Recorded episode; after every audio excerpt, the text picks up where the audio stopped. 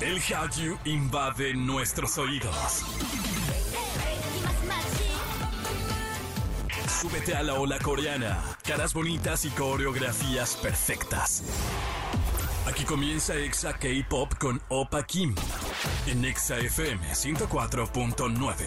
Hola, familia naranja. ¿Qué tal? ¿Cómo están? Bienvenidos a otro programa de esto que se llama Exa K-Pop. Yo soy Opa Kim y estoy muy feliz de poder acompañarlos nuevamente a todos ustedes, de poder compartir este micrófono, estas bocinas y sobre todo este cariño que tenemos por, por la cultura asiática. Tenemos preparado un programa bastante bonito, sinceramente espero y lo disfruten, lo gocen y además ya vi varias veces que me están etiquetando el de qué poca no compartes el playlist. Y si es cierto, se me ha olvidado, Eso lo admito yo, es mi culpa.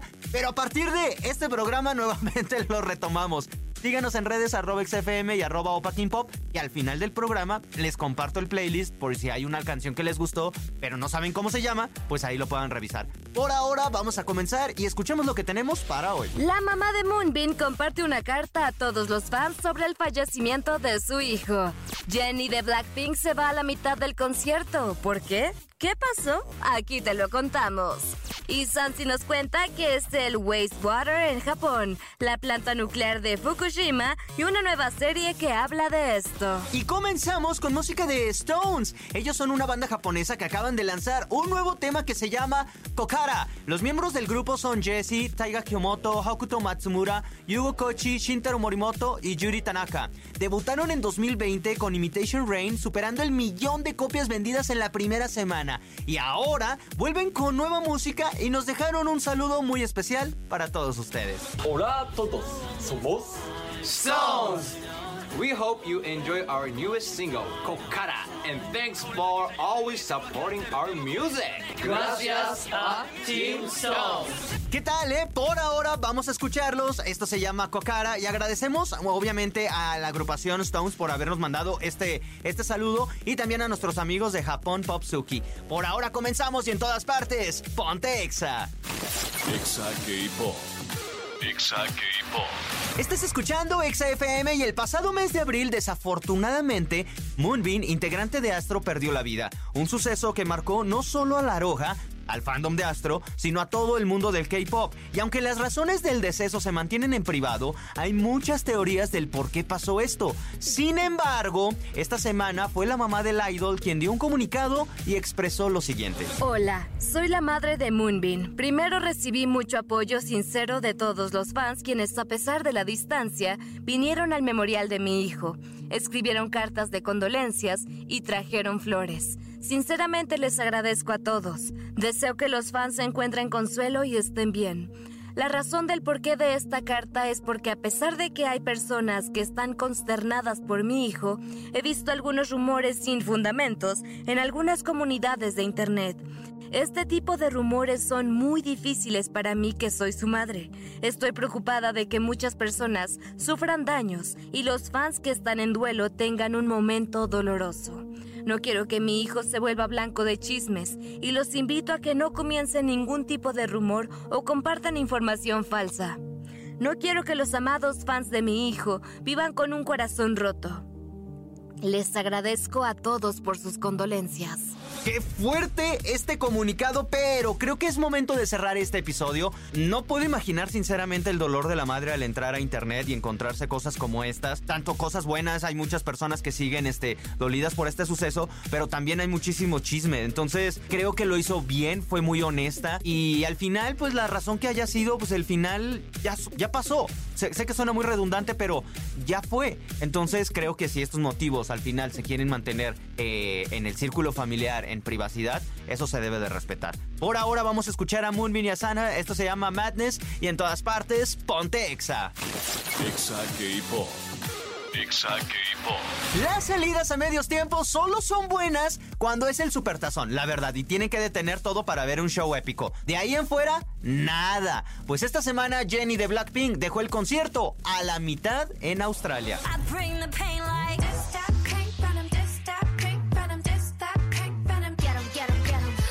Fin de semana pasado, Jenny abandonó inesperadamente el escenario en medio de un concierto debido a razones de salud durante el segundo show de Born Pink en Melbourne. Más tarde esa noche, JY Entertainment emitió un comunicado explicando que la condición de Jenny se había deteriorado durante el show y que a pesar de que esperaba seguir adelante con el concierto hasta el final, había recibido consejo médico en el lugar para descansar. El 13 de junio, Jenny se disculpó personalmente con sus fans por no haber podido concluir el concierto. En un mensaje publicado en Instagram Stories, escribió, Queridos Blinks de Melbourne, lamento mucho no haber podido terminar el show del domingo. Estoy haciendo todo lo posible para recuperarme en este momento. Su comprensión y apoyo significan mucho para mí. Gracias a todos los que asistieron a nuestro show en Melbourne. Los quiero, chicos. Bueno, en mi punto de vista creo que es lo mejor. Entiendo que cuando uno va a un concierto pues espera que no haya contratiempos, pero son cosas que pasan. Ellos son artistas, son humanos y al menos este es mi punto de vista. Yo sí celebro la honestidad con la que habló y más tratándose sobre su salud, porque si no hubiera hubiera sido otro aspecto ajeno a la salud, sí creo que ahí sí se presta como a malinterpretarse o a quejarte ahí mismo porque pues los boletos no son baratos. Pero eh, es por salud, esperemos que se recupere pronto esta chica y creo que eh, eh, Blackpink se van a dar un descanso también por temas de salud. No han descansado, entonces esto no lo sé porque no sé si YG ya lo confirmó, pero creo que aparentemente YG ya va, a comunicar o ya comunicó, van a estar en una, en una breve pausa. Por ahora vamos a escuchar esto de Jenny, se llama Solo y en todas partes, ponte Exa. Exa K-Pop. ¿Sabías que Twice tendrá el debut de su primera subunidad? JYP Entertainment confirmó que el girl group tendrá su primera unidad con integrantes japonesas, Mina, Sana y Momo. El debut está previsto para el próximo mes de julio y será en Japón, donde se realice oficialmente esta presentación. Por ahora vamos a un corte comercial y al volver hablamos del wastewater en Japón. ¿Qué es esto? Además también te vamos a decir qué tiene que ver con la central nuclear de Fukushima y un documental que lo explica. Todo esto al volver. Estamos de regreso con más de Exa K-Pop. Yo soy Opa Kim. Gracias a toda la gente que nos sigue acompañando, que nos sigue escuchando y que lo sigue disfrutando sobre todo, porque son cosas muy diferentes. Los invito a que nos sigan en redes arroba XFM y arroba Opa Kim Pop. Si están escuchando este programa, tómenle foto, hagan screenshots si nos están escuchando en su aplicación, en su celular, o si están escuchándonos en su radio físico, en una bocina, tómenle foto y etiquétenos. Yo siempre les estoy reposteando porque les agradezco de todo corazón que lo hagan. Ahora, vámonos con esto. Animexa con Sansilu. Y en otro episodio le damos la bienvenida a mi waifu Sansi. ¿Cómo estás? Muy bien, muchas gracias. Hoy en el papel de defensora de la ecología, defensora del mundo, defensora de los peces. Barbie ambientalista. Barbie ambientalista, exactamente. Y es que eh, vamos a hablar, fíjense hoy nada más. Normalmente todo esto es de entretenimiento y hoy no va a ser la excepción, pero le vamos a meter un poquito de historia y de, y de política. Y de hechos y de lo que está sucediendo. Y de cuestiones y biológicas. Y de por qué preocuparnos de lo que está pasando en Japón ahorita. ¿Qué está pasando? Ah, no, Esa es la primera pregunta. Tú eres, el correcto para esto en estos casos. Y es que miren, resulta y resalta. Vamos a, a, irnos un poquito, un viaje en el tiempo, así que agárrense de sus asientos porque nos vamos a retroceder en algunos años. Hace 11, 10, 11, 12, 12 años, el 11 de marzo de 2011, hubo un terremoto, un terremoto lo que provocó... ¿De cuánto? 9.0. 9.0, escala de Richter. bueno, 9, de 9.0, eh, lo cual provocó un tsunami y este tsunami, pues bueno, fue causó muchos estragos en la central nuclear de Fukushima Daiichi. ¿Qué pasó en ese entonces? Bueno, una tragedia porque evidentemente se llevó todo, todo colapsó en esa central nuclear. Que para que se den una idea, la ola del tsunami tardó 46 minutos en llegar a tierra firme. 46 minutos. Van a decir, ay, pues tardó mucho. Sí, porque eran 14 metros, una ola de 14 metros. Y la barra de contención que separaba la planta nuclear del mar abierto era de 5 metros, o sea, la triplicaba. Y ya saben todo lo que pasó, todo fue un caos. Yo no soy químico porque les diría todo lo de la fusión, los átomos, los químicos, la verdad es que lo ignoro. Pero lo que sí sé es que tuvieron una, o explotaba esa cosa, la planta nuclear, sí, tenían que tomar una decisión, o explota la planta nuclear o la ventilan y lo que provocaba pues altos niveles de radioactividad, de radiación y pues todo se quedó desolado. Y todavía hasta la fecha sigue desolado. Ahora hay un problema porque dentro de esa planta nuclear, para poder hacer la ventilación, que fue la decisión que se tomó, había que liberar gases. Esos gases tenían que pasar por agua, que se supone que enfriarían los reactores. Se les, yo les dije que nos íbamos a poner muy técnicos. Esa agua tenía que pasar por, digo, ese gas radioactivo tenía que pasar a fuerzas por agua y esa agua, ¿qué le pasó? Se contaminó y se hizo radioactiva. Es 2023 y Japón dijo, ya vamos a sacar esta agua al océano. Vamos a liberarla, que sea libre y que sea feliz. Todos los países empezaron a decir, ¿cómo vas a liberar agua radioactiva al mar? Al Océano Pacífico. Entonces a esto se le llama el wastewater. Esto es realmente el wastewater. Obviamente más técnico, yo se los estoy resumiendo. Waifu, ahora, ¿por qué? ¿Cuál es todo el caos? ¿Por qué es tan importante esto? Porque obviamente es agua que el único componente radioactivo que ya tiene, o sea, porque en estos años han estado evaporándola, han estado limpiándola, pero el único que no han podido liberar es el tritium. Entonces hay un estándar, ya también me puse a investigar, hay un estándar de eh, niveles mínimos de radioactividad que puedes tú lanzar o desechar, ¿no? También aquí depende mucho del lenguaje porque obviamente los altos mandos, los políticos jamás te van a decir desechar, sino te van a decir limpiar. Entonces, dice Japón que sí está eh, en el convenio de, ok, puedo eh, estar tirando esta agua durante 30 años con el estándar mínimo posible para que haga el menor daño, ya sea a los seres vivos que están ahí en el mar y a los seres humanos que están alrededor de Fukushima y que obviamente pues obviamente el agua del Océano Pacífico no solamente se queda estancada en Japón, sino que va hacia todo el mundo, ¿no? Porque México básicamente todo al final agua es lo que se va moviendo. Por si no sabían, México tiene en sus litorales el Océano Pacífico. De hecho, de ese accidente de Fukushima de 2011 todavía hay material radioactivo, bueno, residuos radioactivos que están llegando en California. ¿Por qué en California? Porque ahí se investigan. O sea, aquí en México no digo que no, pero pues al menos no hay como. Pero todo, no hay señales. todo, nos va a llegar. Entonces, lo que están pretendiendo hacer es que van a meter un poco de agua del mar para irlo, sea como sea, diluyendo y cierta, eh, esta parte de agua, como ya les dije, durante 30 años los van a estar desechando. Es más de 1.9 millones de toneladas de agua con tritium. Entonces, por eso su plan es a largo plazo. Evidentemente nadie los está apoyando. El único país después del G7 que hubo hace unos pocos meses es Nueva Guinea, porque dice que ellos ya hablaron con el primer ministro de Japón, ya hablaron también con los científicos y dicen que esta agua no va a hacer nada de daño porque ya la han investigado. Entonces, yo no dudo que sea así, es, o sea, me entiendo y, sé que Japón es de esos países que sí investiga y va a hacer como todo lo mayor posible y humanamente posible porque sea el menor daño. Pero realmente lo dudo, o sea, dudo en que digan, es que no va a afectar nada, es que estamos con el convenio de lo mínimo del estándar posible para tener esta agua reactiva. Al final es, ¿cuál es la necesidad de sacarla de ahí? O sea, creo que pueden buscar como más eh, métodos. Probablemente esto de diluir el agua con agua de mar sea una opción, pero al final vas a terminar con mucho más agua este, residual.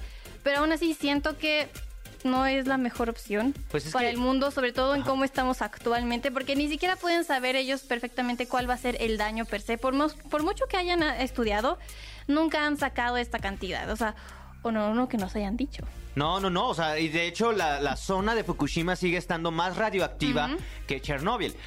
Obviamente por las décadas, ya de Chernóbil ya pasaron muchos años y apenas llevamos 13 años de Fukushima. Los eh, ministros japoneses, bueno, no ministros, los encargados japoneses dijeron que no era nada, hombre, que hacían un mucho escándalo, que era casi agua potable. Y los coreanos, que están muy indignados, sobre todo Corea y China, dijeron, a ver, si es agua potable, tómatela, tómatela. Y dijeron, bueno, no es tan potable. Esto es como el contexto de, lo que les queremos decir. Esto está pasando ahorita en, este, en este momento, en estos segundos. Si ustedes quieren, hay artículos de la BBC, de National Geographic, de todos estos sitios, en donde sí saben y tienen expertos y nosotros pues ahí nos documentamos y se los compartimos en una forma de resumen pues entendible. Si aún así quieren saber más del tema y en una forma un poco más atractiva, a eso viene mi waifu. Waifu, siempre hay un anime o una serie que lo explica. ¿Cuáles son? Tenemos de todo. Tenemos manga, tenemos serie de Netflix. Y actualmente, pues la serie de Netflix la estamos viendo, se llama... Los días. Los días. Y vamos que en el capítulo 4. Y la verdad me ha gustado muchísimo. Tengan en mente que sí es una producción japonesa, es decir, que a veces se tiende a ser un poquito lenta, a veces tiende a ser un poquito como de estos diálogos como de héroe, como de filosofía. Entonces, si les gusta eso, pues no hay problema, pero también se va bastante rápido. Es una serie que dura muy pocos minutos, como 40. O sea, estamos acostumbrados, bueno, yo estoy acostumbrada a series de una hora y algo, entonces para mí se me pasa bastante rápido cada capítulo de estos, pero me gusta mucho cómo le están llevando, cómo están contando esta historia, cómo le están haciendo dramática, es decir, no es un documental tal cual, sino como es la historia, los hechos reales, pero te la hacen como en una serie tipo la de Chernobyl, te la hacen como una serie como tipo eh, cualquier eh, historia que te la hacen como con un poquito de drama. Y me está gustando bastante, creo que está explicando bastante de manera correcta todo el suceso. Aún no la acabamos, queremos ver con qué cierran, pero estamos justamente en el clímax de qué va a suceder con esta planta, de qué va a suceder, cuál va a ser las decisiones, aunque spoiler ya lo sabemos, ¿verdad? Porque, es un hecho histórico, ¿verdad? Pero fuera de eso me gusta bastante y si ustedes no son tan ah, pues como que les gusta tanto esto de las series de Netflix hay dos mangas que los pueden leer eh, pues sí, correctamente eh, traducidos traducidos al español y también están en inglés en internet pero también eh, Norma Editoriales las está editando entonces esto se llama Nano Hana. Uno, esta historia en específico me ha gustado muchísimo porque la historia, si bien es un poco parte ficticia, trata los hechos reales. Y en esta historia de Nano Hana, la abuela de esta chica Nano fue eh, voluntaria para ayudar a las víctimas de Chernobyl. Entonces, esta chica Nano también vivía en la sección de prefectura de Fukushima.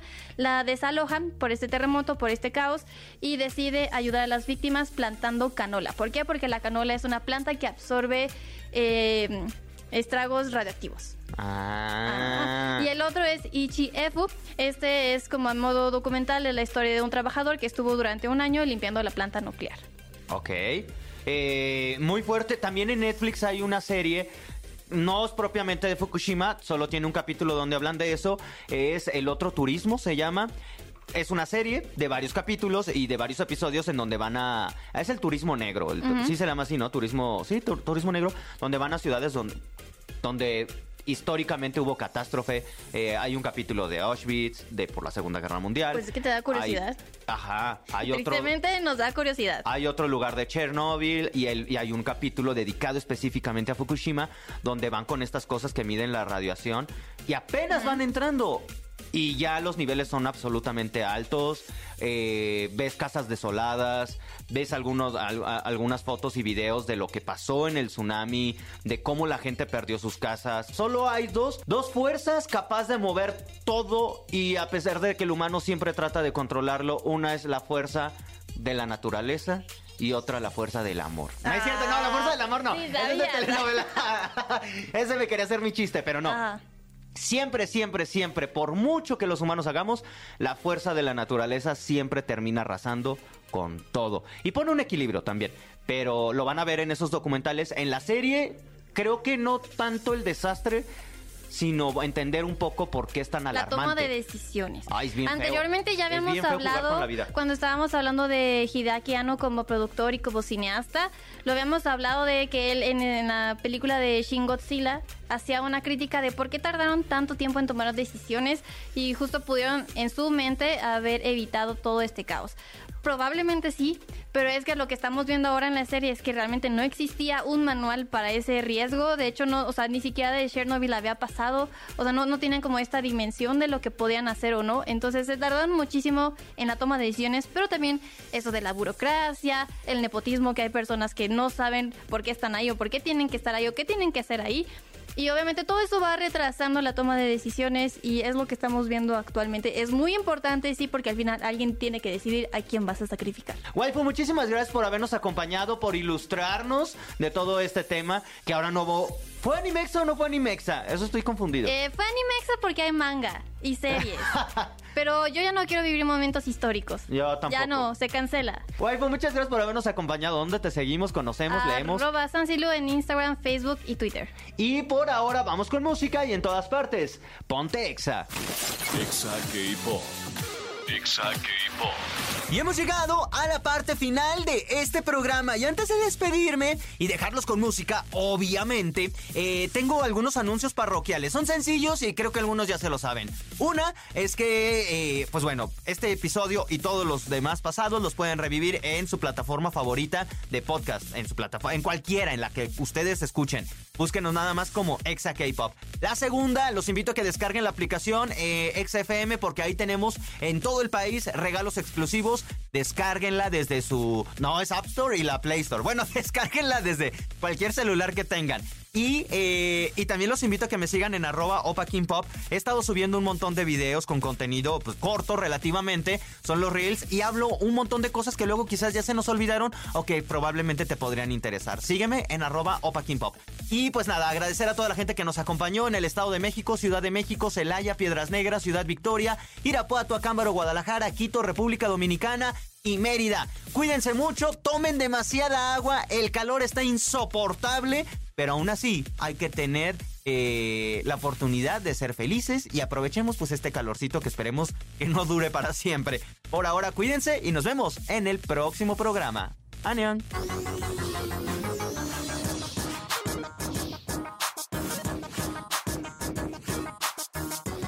Esto fue Exa K-Pop